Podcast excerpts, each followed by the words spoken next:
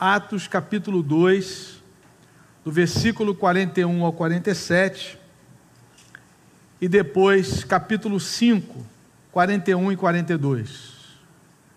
Livro de Atos, capítulo 2. Capítulo 2 de Atos, quantos irmãos estão aí localizando na sua Bíblia, ele começa, ele tem o seu início com o dia de Pentecostes, dia em que o Espírito Santo foi derramado sobre a igreja de Jesus. É, é a inauguração da igreja, podemos dizer assim. Né? A igreja oficialmente se estabelece no Pentecostes. Deus cumprindo uma promessa, uma profecia lá do Antigo Testamento, profetizada pelo profeta Joel, que o Senhor derramaria do seu espírito sobre toda a carne, homens e mulheres, servos e servas, receberiam o Espírito Santo. Pentecoste era uma das festas anuais, das três festas anuais em que os judeus celebravam ao Senhor ao lado da Páscoa e também da festa dos tabernáculos.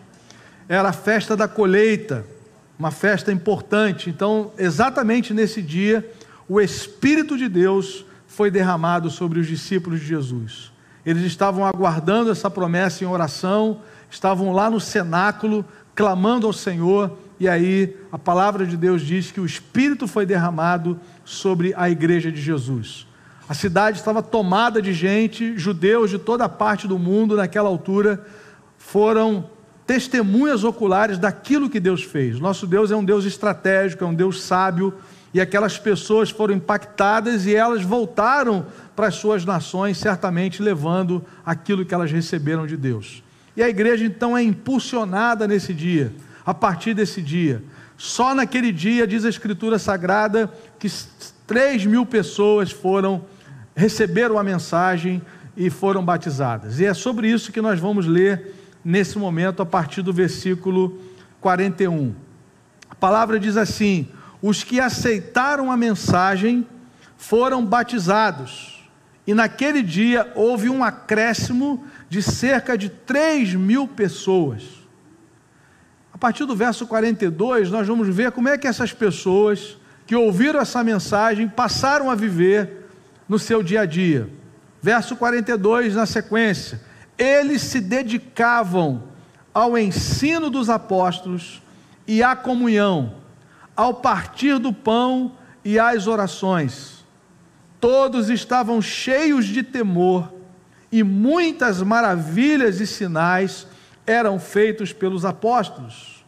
Os que criam mantinham-se unidos e tinham tudo em comum. Vendendo suas propriedades e bens, distribuíam a cada um conforme a sua necessidade. Todos os dias continuavam a reunir-se no pátio do templo partiam o pão em suas casas e juntos participavam das refeições com alegria e sinceridade de coração, louvando a Deus e tendo a simpatia de todo o povo. E o Senhor lhes acrescentava dia a dia os que iam sendo salvos. Capítulo 5, versículos 41 e 42 capítulo 5, versos 41 e 42.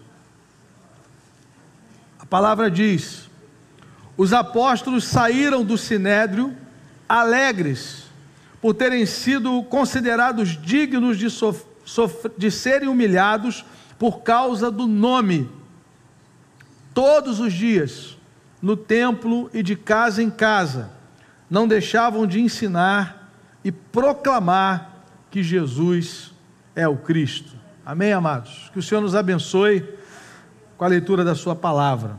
Amados irmãos, eu queria pensar nessa manhã sobre uma igreja que anda com Cristo todos os dias. Todos os dias. Essa foi a expressão que, a, que nós lemos aqui repetidas vezes nessas duas passagens. Os irmãos perceberam bem aí, no capítulo de número 2, no versículo 46, o texto diz assim: Todos os dias continuavam a reunir-se no pátio do templo, partiam pão de casa em casa.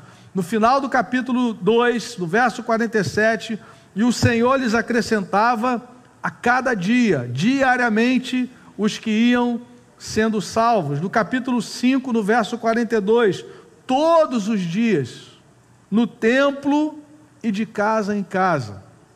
Então percebam, amados irmãos, que o chamado de Jesus para a sua igreja é para andarmos com Ele todos os dias. Amém, amados? Essa é a melhor receita para a vida de um cristão. Você anda com Jesus todos os dias. Nós cantamos nessa manhã, Maranata, ora vem, Senhor Jesus. Como é que é a melhor maneira de nós aguardarmos a vinda do Senhor? Andando com Jesus todo dia.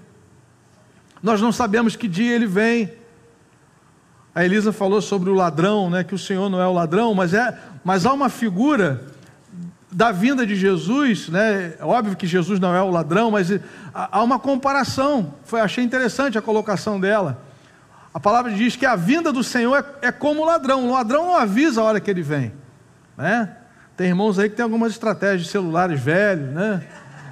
Sem bateria, para aquele momento, né? A gente não quer que esse momento chegue, mas já, já tem gente com plano B na comunidade aqui. Já, já, já recebi essa informação, né? Ninguém sabe a hora.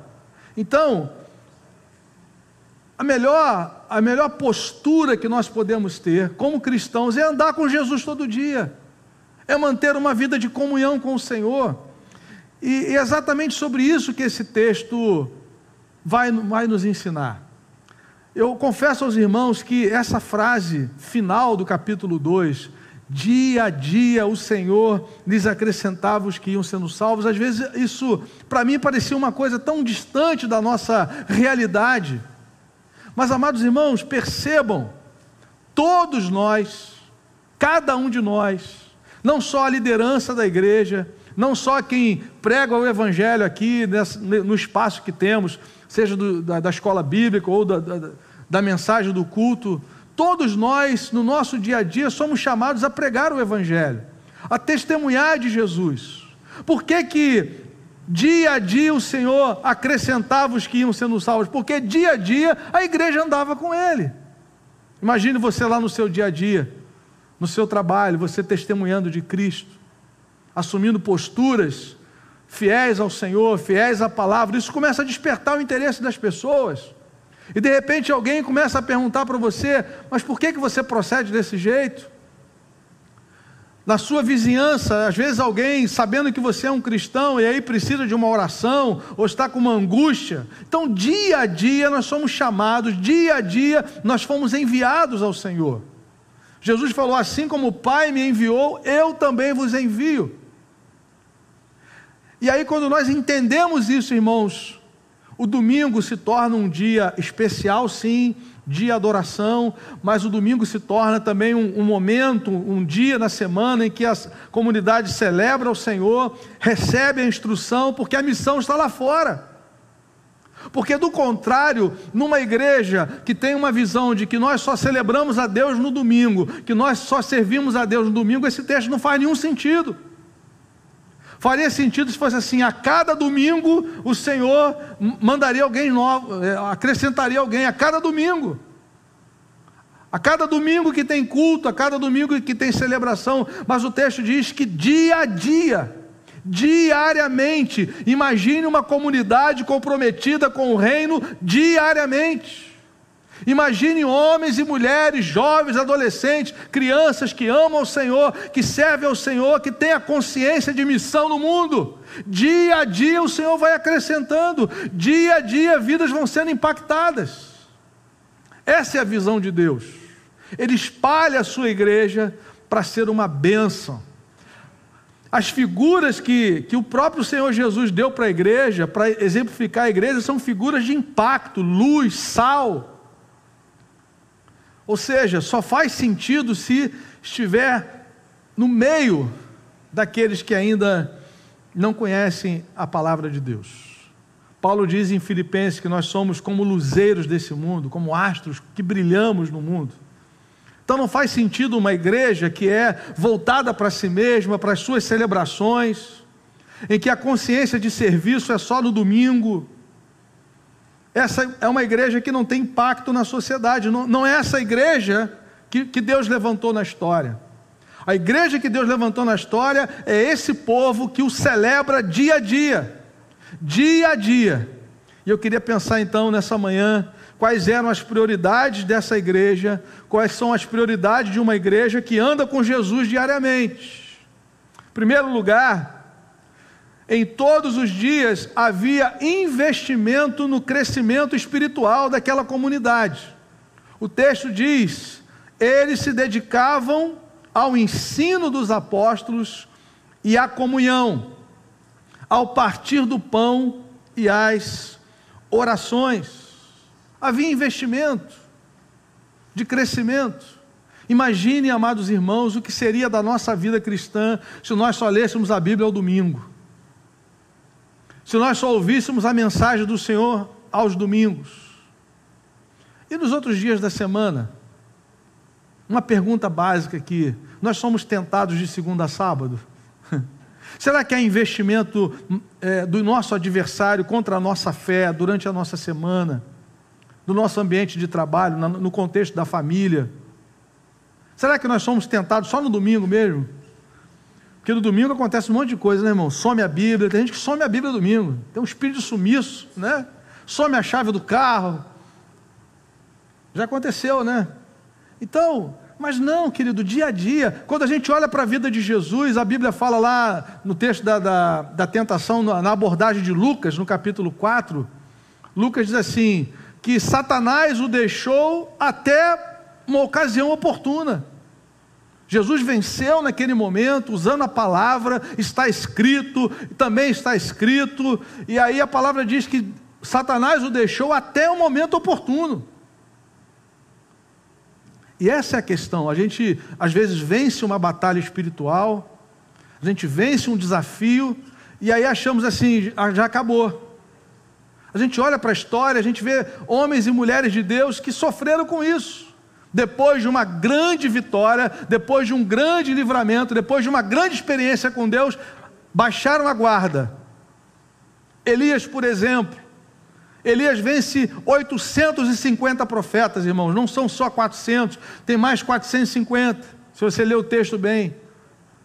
E ele sai dali do Carmelo achando o seguinte: agora, meu irmão, vou me aposentar. Todo mundo agora é crente. Ele desceu do monte, as pessoas dizendo: O Senhor é Deus, o Senhor é Deus. Aí acaba o culto, ele vai para casa.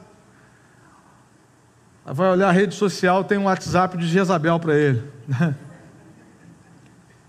Aprove-me os céus, fazer o que quiser, se amanhã, essas horas, a cabeça de Elias não for tomada. Meu irmão, ele entrou em crise depois de uma grande vitória, depois de vencer um obstáculo, depois de algo tremendo que acontece na nossa casa ou na vida profissional, o cristão não pode baixar a guarda. É por isso que Paulo diz em Efésios capítulo 6 que nós temos que tomar toda a armadura de Deus, a palavra, oração, vigilância, para que depois de ter vencido tudo, permanecer inabalável.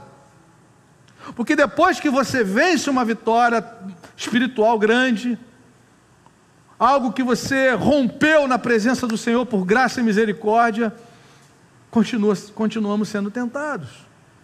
Então, irmãos, esse é o, essa era uma prática daquela igreja. Como é que anda com Jesus essa igreja, como é que essa igreja, quais eram as prioridades dessa igreja que andava com Jesus diariamente? Havia intencionalidade na vida espiritual, no crescimento espiritual, no ensino dos apóstolos, palavra, instrução. Nós nunca vamos conhecer tudo, amados irmãos. Nós precisamos mais, precisamos ouvir a palavra. Jesus diz: é, quem ouve a minha palavra e crê naquele que me enviou tem a vida eterna ouvir e crer. São princípios de Deus para a nossa vida, é assim que nós crescemos. Com todas as facilidades que temos hoje, aplicativos que nos ajudam, mas, meu, meus amados, o crescimento espiritual continua passando por uma vida de leitura bíblica, de oração, de congregar, porque o nosso Deus é sábio, Ele colocou essas ferramentas para nós. Perceba o perigo de uma vida solitária, de uma vida que abandona a congregação é um caminho rápido e curto para o esfriamento. perigoso. Você deixa de servir, você deixa de ter prazer de servir, você começa a perder o propósito da sua vida, porque, meu irmão, quando você nasceu de novo, o Senhor colocou em você dons espirituais para servir a comunidade, para servir ao Senhor. Por isso, irmãos, o texto bíblico diz que diariamente eles se dedicavam, eles perseveravam na doutrina, no ensino dos apóstolos. O ensino dos apóstolos não, é, não foi ou a doutrina, dependendo da versão que você tem aí, não é a doutrina que os apóstolos criaram, não é a doutrina que eles receberam de Jesus. Receberam e transmitiram. Foi assim que a igreja de Jesus se estabeleceu no início. E é assim que a igreja continua crescendo: receber e transmitir, ouvir e anunciar.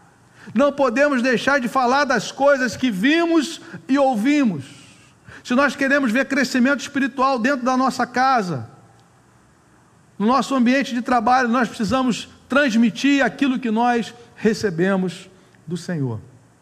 Todos os dias, todos os dias. Em cada alma havia temor, reconhecimento da presença de Deus, consciência da presença de Deus. Eu creio, amados irmãos, que isso precisa ser resgatado no nosso tempo consciência de que nós andamos na presença de Jesus. Essa é a diferença do Evangelho para qualquer outra religião. O Evangelho tem uma lógica completamente contrária, não somos nós indo até Deus, é Deus que veio ao nosso encontro veio através de Jesus, o Filho do Homem veio buscar e salvar o que se havia perdido, e esse que foi encontrado é selado com o Espírito Santo, e agora nós somos morada de Deus no Espírito. Às vezes nós achávamos no passado que nós íamos nos encontrar com Deus se nós fôssemos ao templo, mas nós agora somos o templo do Espírito. Esse lugar é um lugar de celebração.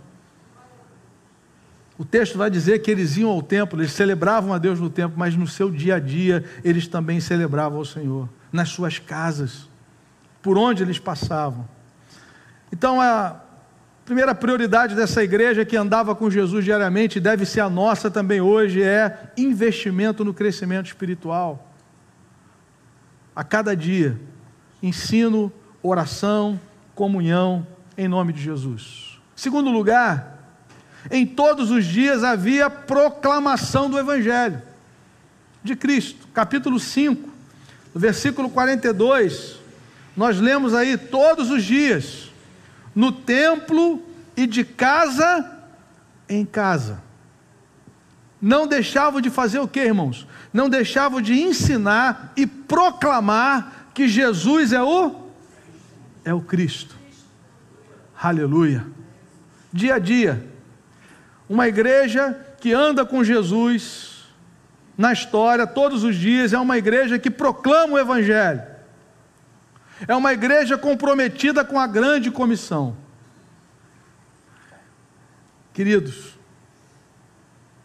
se nós negligenciarmos a grande comissão, não há esperança para o mundo. Se a igreja se calar, não há esperança para o mundo. Porque Deus tem um povo para a sua missão. Nós fomos um povo resgatado. Nós, as irmãs cantaram nessa manhã. Fomos resgatados, separados por Deus para uma missão no mundo. Jesus enviou a sua igreja. A igreja é uma igreja enviada. A palavra apóstolo significa enviado. Assim como o Pai me enviou, eu também vos envio. Nós temos que ter essa consciência de missão a cada dia. E esses irmãos tinham essa consciência. O texto diz que no templo, de casa em casa, ou seja, em qualquer oportunidade, na celebração maior, no pátio do templo ou nas casas, aqueles irmãos estavam ensinando, proclamando que Jesus é o Cristo. O centro da mensagem deles é que Jesus é o Cristo, é o Messias, é o Salvador, é o Rei. No ambiente hostil, no ambiente de perseguição, no ambiente de rejeição, eles afirmavam a singularidade de Jesus como Cristo. Não negociaram isso, por, por causa disso, Nós falamos isso recentemente. Muitos cristãos morreram. Domingo passado nós falávamos sobre isso. Muitos foram entregues ao espetáculo do imperador, queimados como tochas vivas, entregue aos leões, mas se mantiveram firmes ao Senhor, porque eles não tinham dúvidas de quem era o verdadeiro Senhor. Eles ouviram a sua mensagem, eles se renderam ao seu amor, eles testemunharam da sua crucificação, eles viram o seu, seu sepultamento, mas eles o viram ressurreto dentre os mortos. Por isso, queridos, eles deram a sua vida pelo Evangelho, porque eles sabiam que era verdade. E nós hoje somos chamados a esse compromisso de proclamarmos o Evangelho de Jesus. Era uma igreja de duas asas: a asa da celebração do templo e de casa em casa. Nós entendemos que aqui está o equilíbrio de uma igreja que anda com Jesus todos os dias. Nós queremos ser essa igreja de duas asas: a asa da celebração maior e a asa da comunidade, da, dos pequenos grupos, das células. Para estarmos também nos instruindo uns aos outros e também um ambiente de evangelização, trazendo pessoas para a nossa casa, para o nosso convívio, para ouvirem a palavra e para experimentarem a presença do Senhor. Essas duas asas nos trazem uma visão equilibrada de quem é o nosso Deus. Isaías 57, no versículo 15, o Senhor diz assim: Porque assim diz o alto, sublime, que habita a eternidade, habito no alto e sublime trono, mas habito também com quebrantado de coração. Ele é um Deus grande, soberano, e nós o experimentamos na celebração maior, quando toda a igreja está adorando ao Senhor com alegria junto, mas Ele é o Deus da proximidade do pequeno grupo, que o seu problema tem um nome que você é reconhecido por nome, você pode cuidar e ser cuidado para a glória de Deus. Era assim que essa comunidade vivia, todos os dias, todos os dias no templo e de casa em casa, ensinando e proclamando que Jesus é o Cristo. E é interessante, amados irmãos, que Pedro chama, perdão, Atos 4 diz que Pedro e João eles faziam isso com autoridade, essa proclamação. Atos 4, verso 13: Vendo a coragem de Pedro e João e percebendo que eram homens comuns e sem instrução, ficaram admirados e reconheceram que eles haviam estado com Jesus. Todos os dias havia proclamação, e a palavra diz que havia proclamação com coragem. E essa coragem o texto bíblico é muito claro em, em, ao nos informar que era fruto de comunhão. Reconheceram que eles haviam estado com Jesus. Quanto mais nós estamos com Jesus, mais coragem nós temos para viver o Evangelho e pregar a palavra de Deus. Quando o texto diz que eles eram é, iletrados, o texto diz aí no verso 13, né, que eles eram comuns e sem instrução, não significa que eles eram analfabetos até porque os dois escreveram cartas, tanto Pedro quanto João. E João escreveu ainda o Evangelho e o Apocalipse. Eles não tinham a formação religiosa daquelas autoridades ali. Mas o diferencial da vida deles não era questão cultural, mas era a experiência com Jesus. Porque na verdade é isso que vai fazer a diferença. Homens e mulheres grandes ou pequenos, vão estar todos diante do Cordeiro naquele glorioso dia. Não importa a, a, a questão econômica, financeira, o que importa é que nós somos discípulos regenerados, transformados pelo poder do Evangelho de Jesus. E aí o Espírito Santo vem sobre nós e nos capacita a darmos testemunho. Eu já vi pessoas completamente tímidas, mas na hora de falar do Evangelho, Deus toma essas vidas com autoridade. Não se acovardo, isso não tem a ver com temperamento. Às vezes nós nos enganamos, né? Quando a pessoa às vezes fala um pouco mais alta, se exalta um pouquinho, se anima, eu fico muito animado quando eu falo de, das coisas de Deus, mas você não precisa falar do mesmo tom de voz que eu. Muito pelo contrário. A coragem tem a ver com algo do nosso espírito. Não tem a ver com o timbre da voz, com os decibéis, mas tem a ver com a, a presença do Espírito que te traz ousadia para você abrir a boca e falar do Evangelho de Jesus. Deus nos chama a sermos essa comunidade que proclama o Evangelho todos os dias, meu irmão. Aproveite as oportunidades. O, o, livro do, do Eclesiastes, o, o, sábio diz assim: Olha, lança a sua semente pela manhã e à tarde não repouse a sua mão, porque você não sabe qual é que vai prosperar, se essa, se aquela ou ambas. A única coisa que não pode acontecer com a semente é ela ficar guardada, retida lá no bornal. Ela precisa ser lançada, porque o Espírito Santo vai usar essa semente para fazer algo novo em nome de Jesus para a glória de Deus. Em terceiro lugar, irmãos, prioridades dessa igreja que andava com Jesus, em todos os dias havia crescimento espiritual, em todos os dias havia proclamação do Evangelho, e ainda em todos os dias havia adoração como estilo de vida. O texto diz aí no verso 46: é, todos os dias reuniam-se no pátio do templo, perdão, no verso 47, louvando a Deus. Louvando a Deus e tendo a simpatia de todo o povo. Era uma vida de louvor, é uma vida de adoração. Isso, irmãos, precisa ser a nossa consciência. Louvor era fruto de alegria e de sinceridade do coração era fruto do reconhecimento de que eles tinham de quem Jesus era e do que Jesus fez na vida deles. Vida de louvor. Nós temos uma, uma herança da, da filosofia grega que é a separação. Isso aqui é para Deus, isso aqui é para mim, isso aqui é espiritual, isso aqui é material, mas o Evangelho rompe com essa visão. Porque o Verbo se fez carne. Deus se fez homem. Quando Deus se fez homem, a espiritualidade se tornou integral. Jesus adorava o Pai, orando, pregando, pegando criança no colo, expulsando demônio, servindo, lavando os pés dos discípulos, tudo é adoração. Tudo é para a glória de Deus. No Ocidente nós temos essa ideia equivocada, não há áreas da minha vida, a, nossa vida parece um, um armário, né, cheio de gaveta.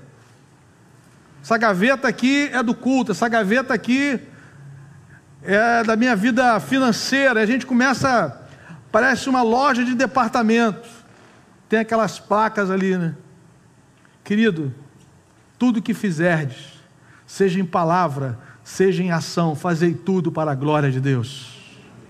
Você glorifica a Deus cantando aqui na igreja, você glorifica a Deus criando o seu filho para a glória do Senhor. Você glorifica a Deus aqui, dando uma aula na escola dominical, e glorifica a Deus renunciando ao pecado no silêncio, lá no seu dia a dia, nas escolhas que você faz na presença de Jesus. Porque agora tudo é para a glória de Deus. Nosso casamento, a criação de filhos, o trabalho, tudo está integrado por isso que a gente vê o mesmo Deus que chamava, que chamou o povo de Israel para adorá-lo como o único Deus, é o mesmo Deus que diz: ensina o seu filho, inculca nele, para que ele possa me amar, me adorar, andando pelo caminho, é, sentado em casa, ensina, inculca. Porque eles sabiam que os seus filhos deveriam ser criados para o louvor da glória de Deus. Então, uma igreja que anda com Jesus todos os dias, ela tem a consciência de que o louvor, a adoração é um estilo de vida. Nós vivemos para a glória de Deus. Quando você cuida da sua mãe idosa, do seu pai idoso, você está louvando o nome do Senhor. Quando você cuida do órfão, da viúva, quando você prega, quando você canta, tudo isso é louvor e adoração a Deus. E o resultado disso, irmãos, está aí no texto. Eles contaram com a simpatia de todo o povo. O povo olha pra, olhava para aquela comunidade que servia, que tinha prazer de servir um ao outro, que andava com Jesus, que tinha alegria da presença de Deus, que partia o pão junto, que dividia os seus recursos. Aquele que tinha mais ajudava o, que tinha mais necessidade. Nós vemos isso no final do capítulo 4, com a ação de Barnabé, vendendo uma propriedade, trazendo, colocando aos pés dos apóstolos para que fossem distribuídos os recursos, os, fossem distribuídos os recursos da, daquela venda. A comunidade, as pessoas de fora olhavam para aquela comunidade cristã e ficavam admiradas. E o resultado disso, o Senhor acrescentar, lhes acrescentava dia a dia os que iam sendo salvos. Louvado seja o nome do Senhor. Nós queremos ser essa comunidade, irmãos, que anda com Jesus todo dia. É igual Enoque, né? A Bíblia diz que Enoque andava com Deus. E já não existiu porque Deus o tomou para si. Ele andou tanto com Deus que um dia Deus falou assim: Enoque, vem para casa. Todo dia o senhor ia para a casa dele e falou assim: vamos fazer diferente, hoje você vem para a minha. Vai ser assim com a gente, irmão. Você anda com Jesus todo dia. Jesus está lá na sua casa. Um dia falou assim: agora vem para mim, vem, vem para a definitiva, porque essa aqui é alugada. Não, pastor, eu paguei, não, mas é alugada, vai ficar tudo para aí. Isso aqui é passageiro. É sua, mas se não pagar IPTU, já viu o que, é que vai dar, né? É sua, entre aspas.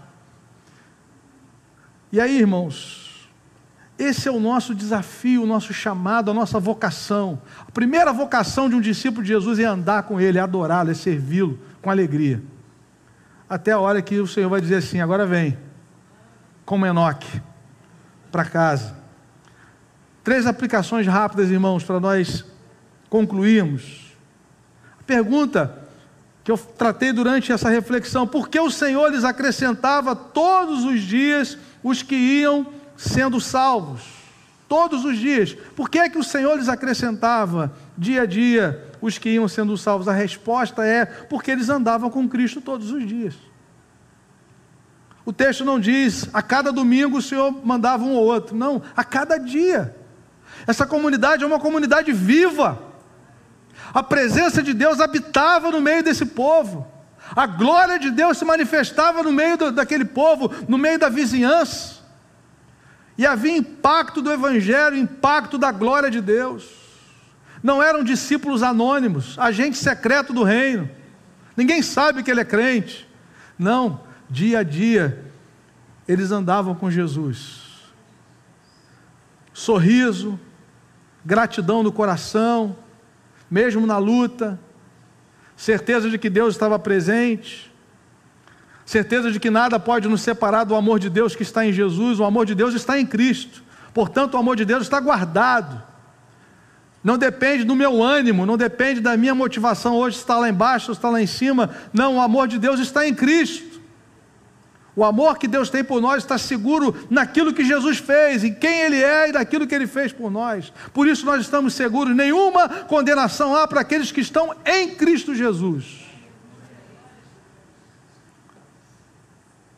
Louvado seja o nome do Senhor, irmãos. Por que, que o Senhor lhes acrescentava todos os dias? Porque eles andavam com Jesus todos os dias. Não era uma igreja de domingo, não era uma igreja de consumidores, não era uma igreja composta por pessoas que terceirizaram a missão, não eram discípulos de Cristo. Eram homens e mulheres simples, mas que foram transformados, transformadas pelo poder do Evangelho, seladas com o Espírito Santo e quando essas pessoas estavam na comunidade, ah, no seu entorno, elas demonstravam que havia um Senhor sobre as suas vidas. Pedro diz: santificai a Cristo como Senhor no vosso coração. Estando pronto para responder a todo aquele que pedir a razão da esperança que você tem. Andando com Jesus todo dia, uma hora alguém vai dizer assim: mas não é possível.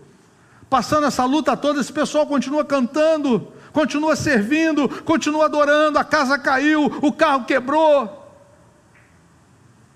Faleceu fulano, faleceu Beltrano, está doente, mas sabe que a sua vida foi comprada pelo sangue de Jesus. Aquele que vem a mim, jamais lançarei fora, diz o Senhor.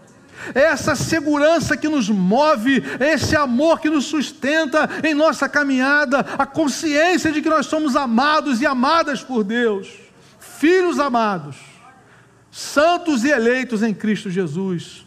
Colossenses capítulo 3, verso 12. Essa é a nossa identidade, eleitos de Deus, santos e amados na história caminhando para a eternidade, servindo como peregrino, com os pés na terra e com a mente no céu, com a consciência de que quando os nossos olhos se fecham aqui, vão se abrir na, na eternidade e nós vamos ver a face do Cordeiro que foi morto, mas que vive pelos séculos dos séculos. Louvado seja Deus. Segunda aplicação, segunda pergunta: qual tem sido o seu investimento no seu crescimento espiritual e da sua família no seu dia a dia? Amados irmãos, tantas coisas tentam absorver o nosso coração. Nós vivemos num mundo de acumulação. O espírito desse mundo é de acumulação. As pessoas que não têm a consciência do reino de Deus, elas vivem como se tudo que existisse fosse só essa história, essa, vida presente. E para dar conta disso, a vida é absorvida cada vez mais.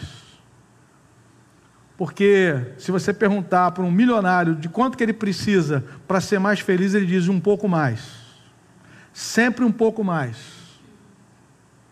Mas um discípulo de Jesus, e Deus pode abençoar, a Bíblia nos dá exemplo de homens e mulheres que foram muito prósperos na história, mas sempre com consciência de que tudo que tinham era para a glória de Deus era para o serviço do reino. O coração não estava tomado por, pelas riquezas ou por tudo, por tudo aquilo que poderiam conquistar nesse mundo. Sabiam que estavam na terra como peregrinos, que não iriam levar nada daqui a não ser a sua fé, o resultado da sua fé, a experiência que tiveram com Cristo, que iria os, habilitar, os habilitou para viver a eternidade com o Senhor. Então, amados, nós precisamos investir na nossa vida espiritual, na nossa caminhada com o Senhor, discipulando os nossos filhos. Não abra mão disso. Não abra mão disso. Não vale a pena você chegar lá na frente e dizer assim: olha, gastei tanto tempo com o meu trabalho, investi tanta coisa, eu investi no meu filho para que ele aprendesse vários idiomas, isso é maravilhoso isso é ótimo. Investir na vida cultural deles, esportiva, mas por conta disso eu não tinha tempo de abrir a Bíblia e ler com eles. Não vai valer a pena. Perdemos a essência, perdemos a prioridade. Por isso que Deuteronômio 6 diz assim: enquanto você vai para o caminho, fala com ele, assentado em casa, aproveite as oportunidades, seja intencional. O salmista diz que a roda da tua mesa era assim que eles discipulavam naqueles dias, a roda da mesa. Não deixe o seu filho almoçar lá, lá na cama, no sofá com o prato na mão e o computador do lado, o celular do lado. Não, para tudo. Comam juntos, olhem nos olhos. Em nome de Jesus, aquieta o seu coração. Não entre nesse ritmo frenético desse mundo, querido. Você é discípulo de Jesus. Você é um peregrino que caminha para a eternidade. A sua vida está nas mãos do Senhor. Foi por isso que Jesus disse: Maria escolheu a melhor parte e essa não lhe será tirada. Jesus não repreendeu Marta por estar servindo. Jesus repreendeu Marta pelo seu esse aceleramento que faz nos perder a oportunidade de estar diante do Senhor e ouvir aquilo que Ele tem para nós. Porque para a gente servir melhor, a gente precisa ouvir o que ele tem para nós. Marta e Maria nos traz a ideia de um equilíbrio, de gente que ouve o Senhor e, e serve com alegria as pessoas e o próprio Senhor. E por último, qual tem sido o seu compromisso com a grande comissão em seu dia a dia?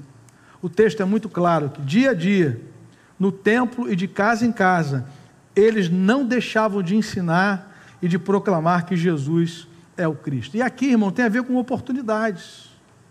Aqui tem a ver com relacionamento. Não estou dizendo que você vai fazer um culto, entrou na barca, vai abrir a Bíblia, vai começar a pregar, ou onde você estiver. Mas é a partir dos relacionamentos, das oportunidades, da convivência. Eu estava relendo essa semana que passou, que terminou ontem, o texto do bom samaritano, o texto diz que o, o sacerdote e o levita passaram de largo, mas o samaritano se aproximou e cuidou das feridas daquele homem lá da parábola. Você só pode cuidar das, das feridas se você se aproxima. À distância você não enxerga nada. Sem relacionamento, mais de 80% das decisões por Jesus, estatisticamente falando, acontece a partir de relacionamentos. Relacionamentos de amizade, de aproximação. De gente que você ganha a oportunidade de, de, de, de ser ouvida por elas. Às vezes nós só queremos falar. A gente tem que aprender a ouvir. Tiago diz assim: todo homem seja pronto para ouvir, tardio para falar e tardio para se irar. A gente quer inverter, a gente, a gente é pronto para falar e tardio para ouvir. Quando uma pessoa diz assim, eu preciso falar contigo, meu irmão, para na hora. Para um tempo, naquele instante, ouve essa pessoa. Porque quando chega nesse nível, porque a coisa já está no, no limite. Nós não gostamos de abrir o coração. Mas se alguém diz para você, eu preciso falar contigo, é porque ela confia em você. Apresenta o Evangelho, apresenta o Senhor Jesus. De casa em casa e no templo. Nós estamos caminhando para termos esse ministério das, de casa em casa. Também, como igreja. Eu queria que você orasse por isso. Nós temos a grande expectativa de que o Senhor vai salvar muitas vidas através do testemunho de cada um de nós, dos nossos relacionamentos para a glória de Deus. Amém? Vamos orar nesse momento. Coloque a sua vida diante do Senhor. Vamos orar juntos.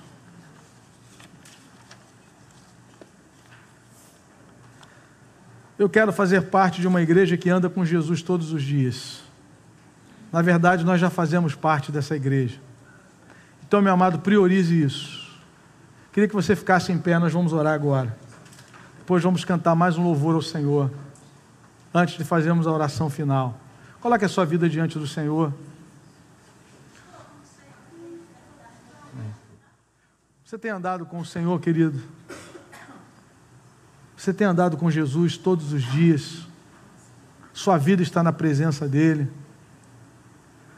Pense assim, às vezes a gente, a gente ouvia aquela aquela frase, né? Viva hoje como se Jesus fosse voltar amanhã. Qual é a lógica disso? Você está andando com Ele. Uma hora isso vai acontecer. Ou Ele vai nos arrebatar, ou a gente vai partir desse mundo. Então, qual é melhor, o melhor conselho bíblico? Andar com Jesus. Jesus diz: Eu sou a luz do mundo. Quem me segue não andará nas trevas. Quem me segue, seguir o Senhor, ir após Ele a conversão é você se render ao amor de Jesus e ser liderado por Ele a partir daquele momento. Ele agora é o seu líder, Ele agora é o seu salvador, é o seu guia espiritual, é o seu mestre, é o seu Senhor. Então vamos viver para o Senhor a cada dia. Porque um dia Ele vai dizer, como disse para Enoque: Enoque, agora vem para casa. Enoque andava com Deus. Deus disse para Abraão: Abraão, anda na minha presença. Esse é o nosso maior chamado, querido. Andar na presença de Jesus. Andar na presença do Senhor, viver em comunhão com Ele. Até que aquele dia Ele vai nos chamar para a Sua presença. Amém? Coloque a sua vida diante do Senhor. Em nome de Jesus. Deus e Pai, obrigado, Senhor, porque o Senhor nos chama a sermos seus discípulos todos os dias. E nós queremos ter essa experiência, Senhor, dos nossos irmãos do primeiro século, dia a dia, o Senhor acrescentava os que iam sendo salvos. Aquela comunidade cristã impactava as pessoas do seu entorno a cada dia, com o seu estilo de vida, de adoração, de louvor, de testemunho, de temor, de rendição, como nós cantamos nessa manhã na tua presença.